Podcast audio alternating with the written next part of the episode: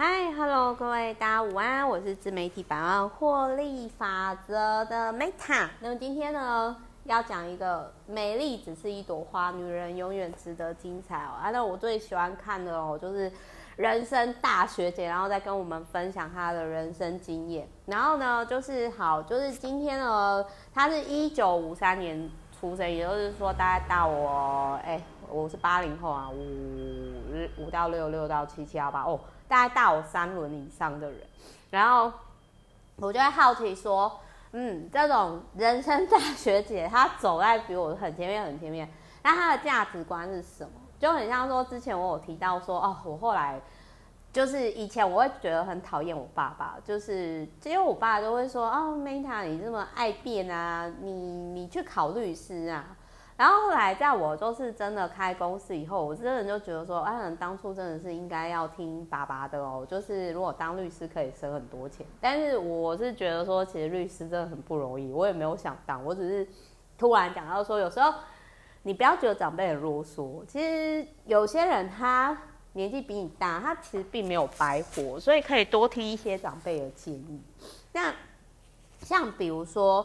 他就有提到说，金钱的奥妙别轻忽你自己的钱，但是呢，今天这是一个很现实的，就是说，在不论是在商场上，甚至在婚姻，就是完全都是跟利益有关系。就是讲钱呢，虽然是就是他有提到说，就是说，嗯，有些人就是。你你要去看，那如果说透过合作看清楚这个人的本质呢，呃，这其实也没有什么不好，就看清一个人嘛。那还有就是，像高姐姐就有提到，这个作者就有提到说，不要嫉妒生恨，不要不要去挑衅别人。其实我觉得背后说好话，就是或者是如果不想说谎话就沉默，这个我觉得都是一个人品的修养。然后他还有提到说，就是。热心助人，从不邀功。然后那个就是发，就是那种发讯上瘾，早安晚安，就是那种长辈图很烦。那个我也觉得蛮认同的。然后他还有提到一个，就是说开一个只有自己一个人群组，然后就是呃当记事本。这个其实我也有用。然后呢，他有提到说，其实聊天可以聊出自我疗愈。哦，这个我也是超认同的。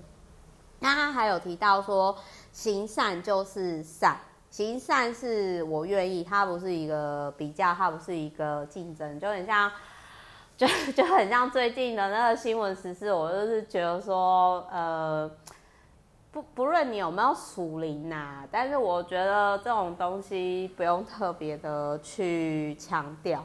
那他还有提到说呢，就是他有遇到那个他的另外一半，因为。年纪比较大，那个内分泌啊，脑内啡血清素改变，然后就是就有忧郁症哦。然后就我就他其实，在讲这一段的时候，我就想到那个知名的吴念真导演啊。然后知名的吴念真导演呢，他就是会。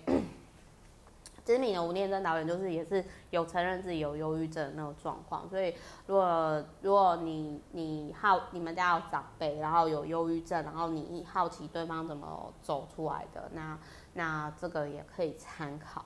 那他还有提到说呢，就是 要老了以后要保护自己，就是说，诶，这个我觉得就是像那个最近有发生事情的。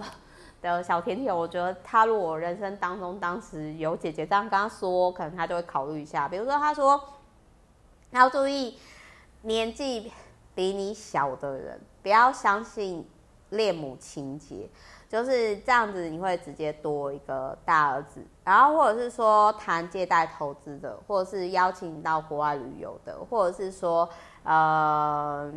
指定你没把握的约会场所，就是像我，我觉得我之前遇到一个很有智慧的姐姐，她都跟我说呢，她其实她都最最晚就是只到晚下午的，就是上班时间，但是他从来不赴约晚上，因为他就觉得说，就是他其实是过很自律的生活，虽然他单身，可是我觉得他把自己整理的很好。然后他有提到说，电话不响的人，就是你要去注意。然后或者是说，呃，常常会说啊，明的人都是他朋友的人哦，这个我觉得也是要建议。但是我是真的是觉得说，就是我是真的是觉得说哦，就是说。那种姐弟恋真的是女生会很辛苦，然后最后就是他有讲说，绝对不要为谁哀哀叫，因为其实抱怨他没办法解决问题。好，总而言之就是这样，希望可以为大家带来一些参考。好，我是 Meta，那我们就是之后下一本书再见了。我希望这本书可以为你带来启发。我是 Meta，I love you，bye。